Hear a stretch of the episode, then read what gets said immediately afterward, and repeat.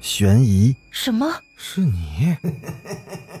灵异、那个人他居然是飘过来的，他根本就没有腿。奇闻、三天后，警方找到了这辆三七五路公交车。惊悚、别过来！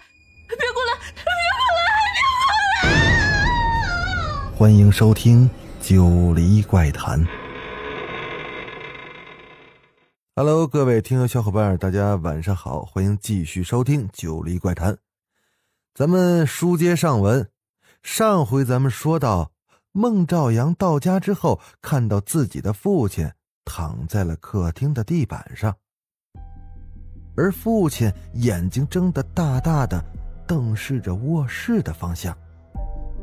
他听到了孟兆阳的喊声，老人艰难地转过头，眼中的愤怒消失了，嘴里咿咿呀呀地发出了声音，但听不清他在说什么。薛静，薛静，薛静！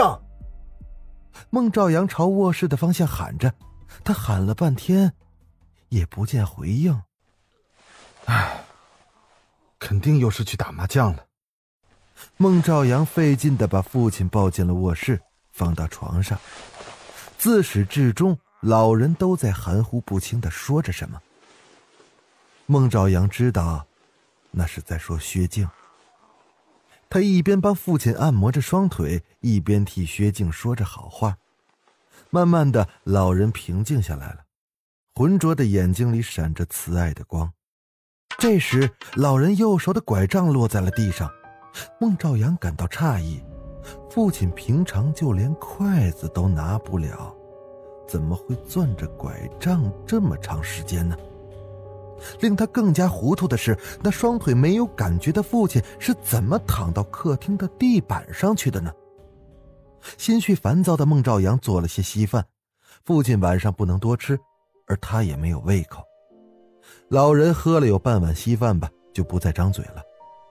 孟兆阳吃饭时，他看到父亲在注视着他，他朝父亲笑了笑，直到看着父亲睡去，孟兆阳才慢慢的退出了卧室。此时已经是十一点半了，而薛静还没有回家。孟兆阳走到了自己的卧室前，他想进去休息，却发现门被锁上了。妻子出去打麻将了，怎么还把卧室的门锁上呢？他打开了卧室，走了进去。那月光倾洒在卧室里，啊！在床的边缘处，摆放着一颗人头，那人头的后脑勺朝向他。孟兆阳感到脊梁骨后冒出了一股凉气，那恐惧中，他打开了卧室的灯。这才看清，那颗人头不是摆放在床上，而是属于坐在床下的一个人。那个人散乱着长发，搭在了床边上。谁？是谁？孟兆阳大声的问着。那个人没出声，只是头在轻微的抖动着。孟兆阳壮着胆子，他绕过了床。缓缓的来到了那个人的侧面，长发半遮着苍白的脸，嘴唇在不停的哆嗦着，一双眼睛惊恐的看向窗外。是薛静，他居然在卧室里！你怎么了？孟兆阳压着火问道。哎，我不行，我不行！你到底怎么了？孟兆阳看得出来，薛静一定是受到了惊吓。薛静抬起头，她惊恐的看着孟兆阳。过了好一会儿，他才看出面前的人是孟兆阳来。啊！兆阳，兆阳，救救我！救救我！救救我！兆阳！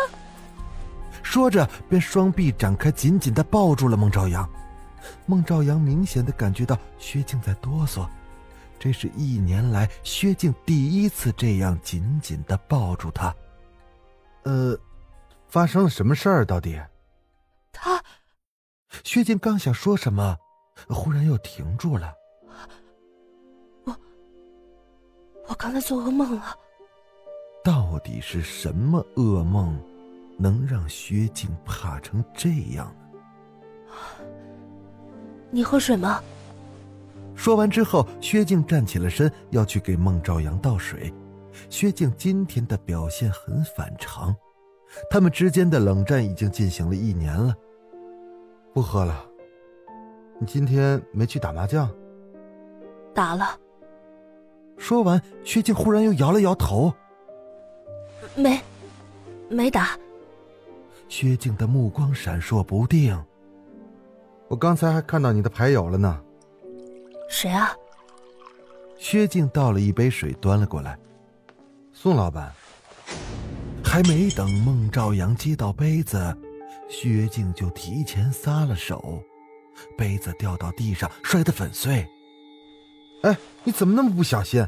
没伤着吧？孟兆阳嘟囔着，蹲下身去收拾杯子的碎片。